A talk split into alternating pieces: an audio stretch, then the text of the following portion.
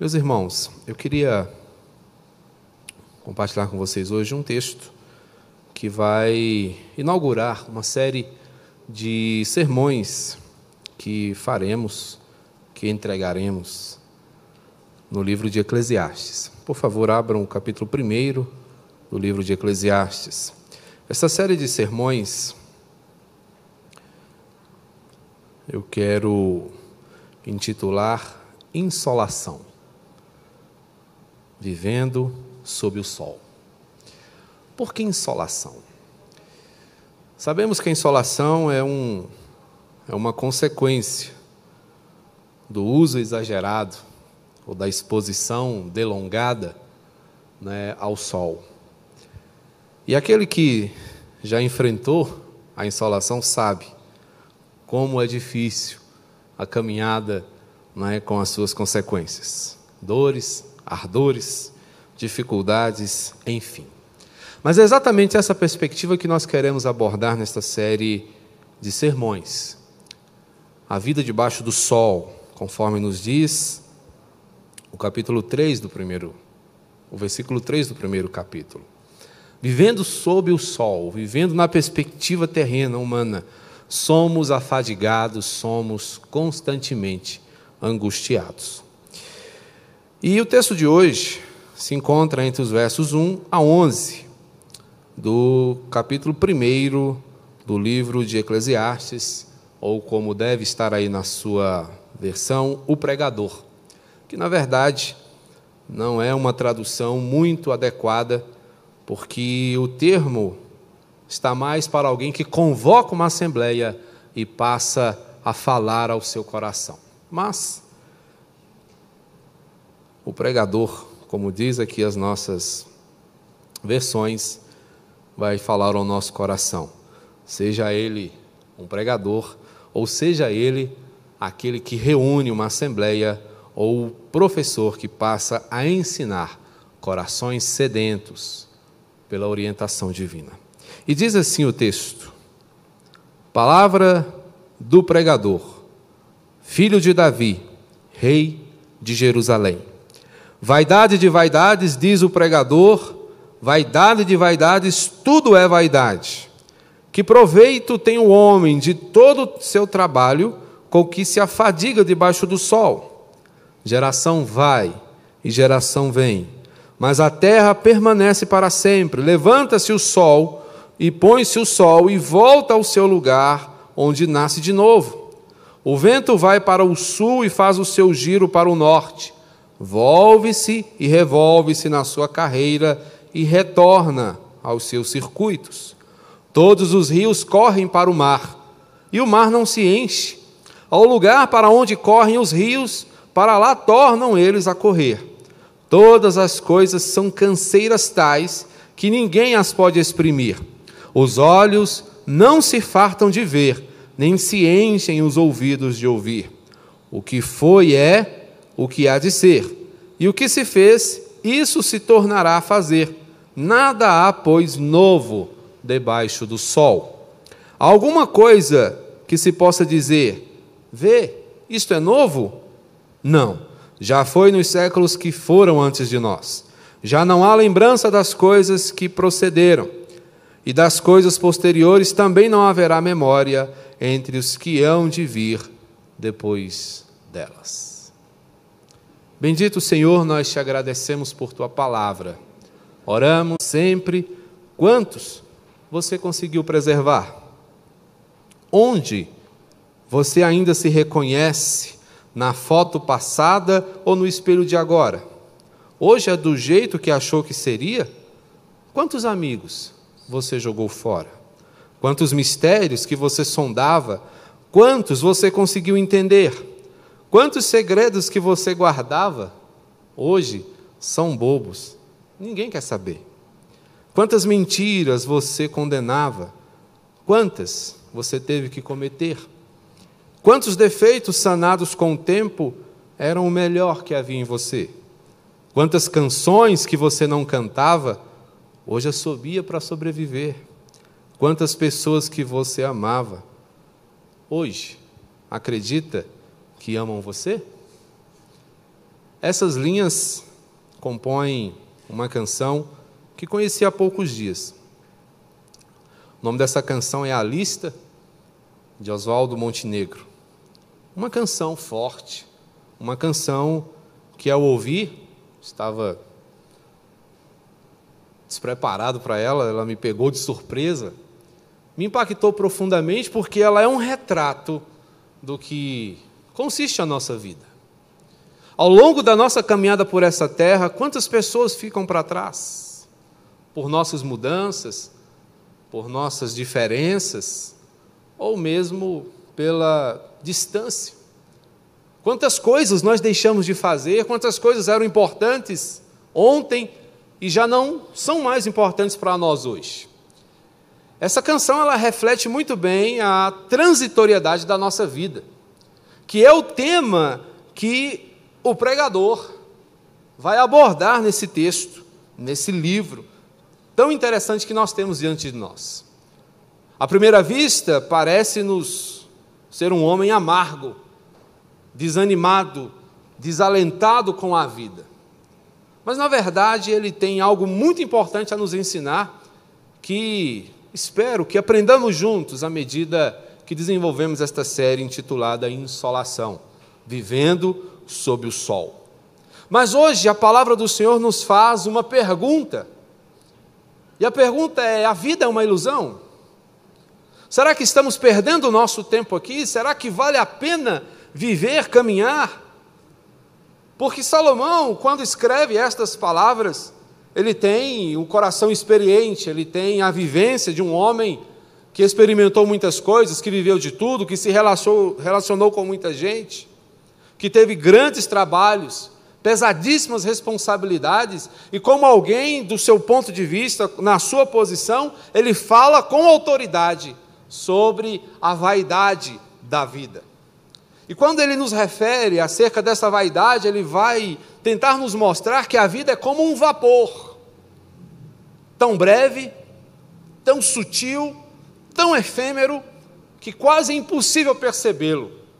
Aquele vaporzinho que você solta quando você está no frio, que tão logo ele apareça diante dos seus olhos, logo ele some da sua vista. E você fica brincando né, com o frio o tempo todo mas isso é a vida, segundo Salomão. Na sua perspectiva, a vida é tão breve, tão efêmera, que quase, quase não vale a pena vivê-la. Portanto, a vida é uma ilusão, irmãos. Estamos diante de uma espécie de brincadeira, estamos diante de algo que, de repente, nos coloque em meio a situações complicadas. Vaidade de vaidades, diz o pregador, vaidade de vaidades, tudo é vaidade. Ele afirma e reafirma a vaporização da vida. Ele afirma e reafirma que tudo é muito rápido. Ele começa a fazer então algumas perguntas: que proveito tem o homem de todo o seu trabalho com que se afadiga debaixo, debaixo do sol? O que é que resta para nós em meio a tudo que nós fazemos? Que proveito nós temos? E ele vai afirmar que na nulidade da vida, toda lucratividade é nula. Trabalhamos para obter o nosso sustento, para cuidar da nossa casa, para realizar os nossos sonhos, para colocar em prática aquilo que nós pensamos ao longo de toda a nossa vida. Mas nós percebemos ao longo da vida, não é preciso ser um Salomão para saber disso, que todos os nossos ganhos são perecíveis.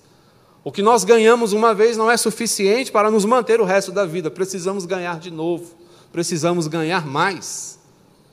Temos visto que muitas coisas concorrem contra os nossos ganhos: a inflação, os juros, o aumento dos preços, coisas dessa natureza. Uma série de coisas estão contra nós. E aí, o que nós percebemos em determinada altura da vida é que precisa-se de muito trabalho para se obter quase nada, para se obter o necessário, para se poder manter a roda girando, a engrenagem funcionando. Diante dessa perspectiva, os esforços humanos, eles parecem inócuos, não apresentam nenhum resultado plausível. E a constatação a que chegamos é que o que ganhamos tira muito de nós. Para que possamos obter algumas coisas, nós perdemos muitas outras. E dentre elas estão a saúde, o tempo, que é uma das coisas mais preciosas que nós temos hoje. Não vemos nossos filhos crescer, não curtimos a juventude dos nossos cônjuges, não temos tempo para papear, os amigos ficam longe, a gente não pode mais se encontrar. Muitas coisas nós perdemos para que possamos ganhar alguma coisa, e nessa perspectiva a lucratividade é nula, porque ao passo que você pensa lucrar, você perde coisas importantes também. Mas nessa nulidade da vida, não apenas nos deparamos com uma lucratividade nula, mas também nos percebemos envoltos numa rotatividade permanente. Observe aqui os versos 4 e seguintes, quando ele vai dizer: geração vai, geração vem. Pessoas morrem, pessoas nascem. Mas a terra permanece para sempre. Levanta-se o sol, põe-se o sol e volta ao seu lugar onde nasce de novo. O vento vai para o sul, faz o seu giro para o norte, volve-se, revolve-se da sua carreira e retorna aos seus circuitos. Todos os rios correm para o mar e o mar nunca se enche. É interessante a percepção de um sábio. E eu fiquei observando quando ele disse: o mar nunca se enche. E é verdade, senão toda a terra estaria inundada. E ele segue dizendo: ao lugar para onde correm os rios, para lá tornam eles a correr. Então o que nós percebemos que é um circuito das águas. Correm para o mar, acumulam-se no mar, em determinado momento o mar para de encher. O Senhor impôs limites aos mares, por maiores que sejam, eles também são limitados. E a água que ali está volta de novo, sabe Deus por onde, a correr no leito dos rios, para que novamente desaguem no mar. E ele então segue dizendo: Todas as coisas são canseiras tais que ninguém as pode exprimir. Os olhos não se fartam de ver, nem se enchem os ouvidos de ouvir. Então ele fala de uma vida cíclica, de uma vida variante, de uma vida alternante. As coisas estão sempre mudando de lugar. Mas ao passo que elas mudam de lugar, elas vão acontecendo de novo em outros tempos, com outros nomes, com outros rostos, mas estão sempre acontecendo da mesma, da mesma maneira. Achei interessante a percepção de alguém que, pensando em Eclesiastes, escreveu um livro. Ele disse: Nós fazemos as mesmas coisas, apenas de modo diferente. O que é o controle remoto? Nada mais que o instrumento que faz o que os nossos filhos faziam quando as televisões não possuíam controle remoto. Liga a televisão, muda o canal, abaixa, aumenta. Não era assim? Eu mesmo fui controle remoto dos meus pais durante muito tempo. Estamos sempre resolvendo os mesmos problemas, estamos sempre lidando com as mesmas coisas. Enfermidades, curas, reenfermidades. A humanidade está sempre às voltas com as mesmas situações, com os mesmos problemas. As guerras têm nomes diferentes, mas continuam sendo guerras.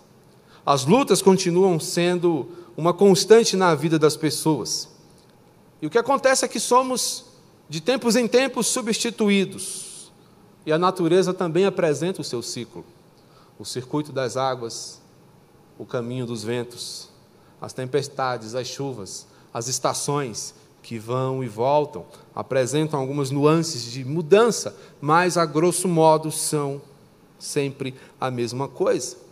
Então o que a gente percebe é que apesar das mudanças, nada muda. Tudo continua do mesmo jeito. E o que eu faço? Eu torno a fazer. O que eu já fiz, eu volto a fazer.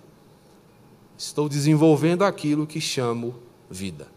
Mas estamos no meio dessa rotatividade, que a despeito de ser um movimento, é permanente, porque estamos no mesmo eixo. Mas a nulidade da vida não apenas nos fala de uma criatividade nula e de uma rotatividade permanente, mas também de uma originalidade convencional. A ideia de convencional é aquilo que é consagrado e marcado pelo uso, já consagrado, constante, conhecido. Mas pensamos em originalidade. Buscamos sempre o novo, estamos sempre às voltas com aquilo que chamamos de inédito. Buscamos isso o tempo todo. Nos cansamos da mesmice, não obstante estejamos envoltos nela. Verso 9: O que foi é o que há de ser, e o que se fez, isso se tornará a fazer. Nada há, pois, debaixo, novo, perdão, debaixo do sol. Nada há novo debaixo do sol. Há alguma coisa de que se possa dizer, veja, isto é novo? Não. Já foi nos séculos que foram antes de nós.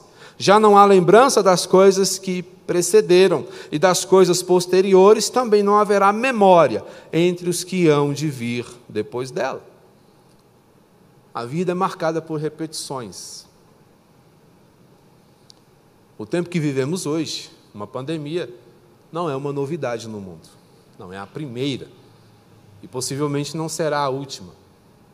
Não pretendo ser aqui um, profeta do caos. Mas o mundo sempre esteve às voltas com epidemias, com doenças que ganham contornos mundiais. O mundo sempre esteve envolvido em situações difíceis. E o que o pregador vê nessa condição é que a frustração é iminente. Nós lutamos e buscamos sempre aquilo que é novo. Queremos sempre experimentar algo que seja inédito. Mas até no cinema a gente tem verificado isso. Vivemos o tempo dos remakes. Né? E quem conheceu o original não gosta. A gente ainda fica preso lá nos anos 80, 90, né? com os, os heróis da nossa época, que hoje, se não morreram, já estão beirando a senilidade. Mas o fato é que nós precisamos refazer aquilo que já fizemos. Estamos ainda presos, presos àquilo que deu certo. Né? E nesse ciclo a gente percebe a desimportância do importante, porque as conquistas perdem o valor tão logo nós as alcancemos e passamos a uma nova aventura para conquistar algo cada vez mais novo. Estamos sempre buscando uma satisfação maior para os nossos prazeres, mas nós nos apercebemos de que eles são frágeis demais. Há alguma coisa de que se possa dizer, veja, isso é novo? Não. Já foi, muito tempo atrás. Pode ser novo para nós, mas não é novo. Não é inédito. E alguém disse certa vez algo muito interessante: nada se cria, tudo se copia. Na verdade, nós cavalgamos nos ombros de gigantes. Estamos sempre né, sendo respaldados por alguém que pensou antes de nós. Damos a nossa contribuição, fazemos um pouco mais, mas na verdade não criamos nada. Nós aperfeiçoamos algumas coisas, mas a base é a mesma. E o mundo gira numa velocidade muito grande. Portanto, o pregador diz: olha, a vida debaixo desse sol, ela é frustrante. Porque ela é continuadamente a mesma. Nada aqui pode satisfazer eternamente, nada aqui tem contornos de plenitude. Tudo aqui é efêmero, tudo aqui é passageiro, tudo aqui é esgotável. E aí você poderia me perguntar, bom, pastor, mas o que, que a gente faz com um sermão desse? O que a gente faz com uma mensagem como essa, que nos leva a pensar acerca da efemeridade da vida, da condição ilusória do nosso existir?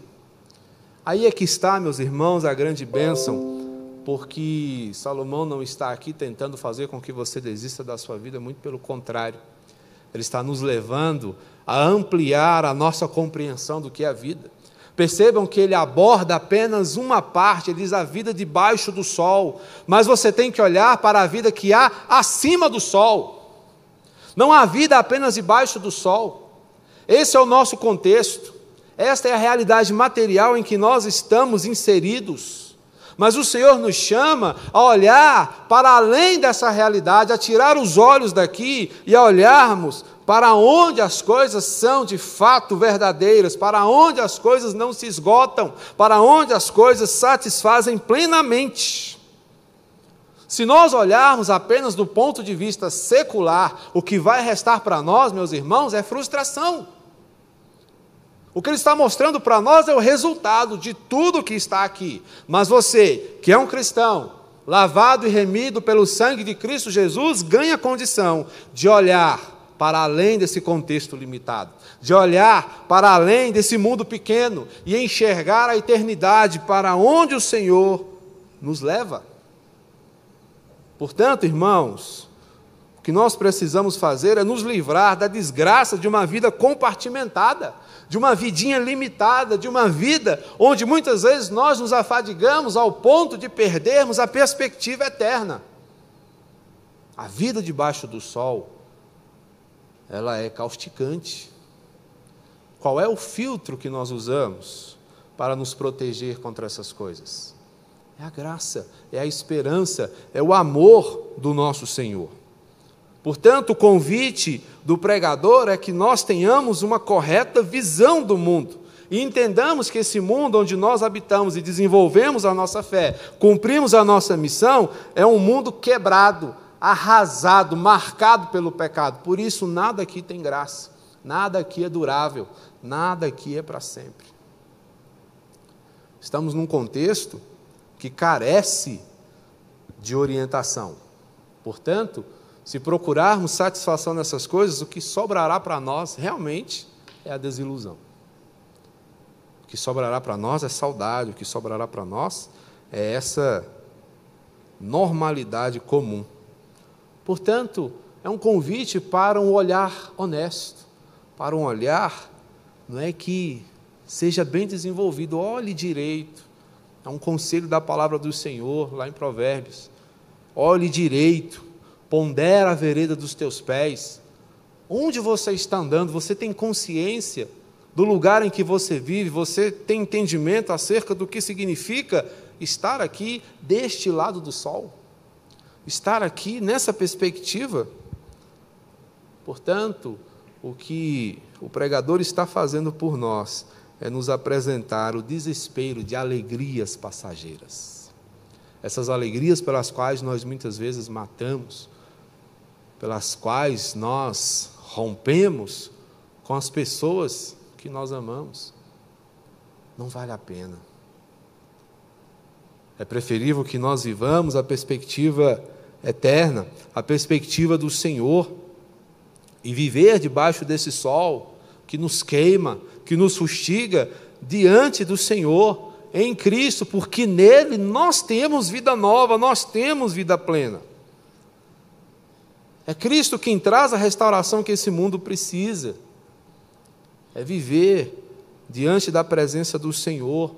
E assim, o nosso trabalho, ele apresenta lucratividade. Paulo vai nos dizer: no Senhor, o trabalho de vocês não é vão.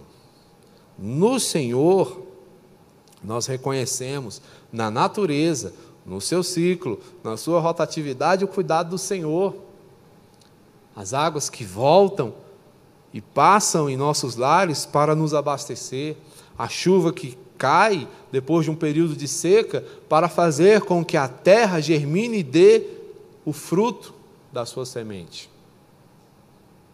Nós vemos o cuidado do Senhor em manter a perspectiva das coisas e nos apresentar a esperança de que no Senhor nós podemos ver novos céus e nova terra. Portanto, viver sob esse sol é sofrer insolação, mas olhar para além do sol é ter a esperança de viver sob o brilho da glória de Deus. Então, é dentro dessa perspectiva que tudo importa. É dentro dessa esfera que as coisas ganham contornos de significado. E é isso que o Senhor espera que nós façamos. Portanto, alteie a sua visão. Não faça da sua caminhada uma caminhada cabisbaixa. erga os seus olhos e enxergue na direção que o Senhor te chama. Olhe para cima e veja o que o Senhor tem para você. Porque no Senhor a vida não é uma ilusão, mas é uma promessa. Uma promessa que abrange toda a eternidade. Esta é a vida que o Senhor tem para aqueles que receberam o seu chamado e reconheceram a validade de suas promessas. Que Deus muito te abençoe e que você siga marcado pela certeza de que o Senhor está conduzindo a sua história.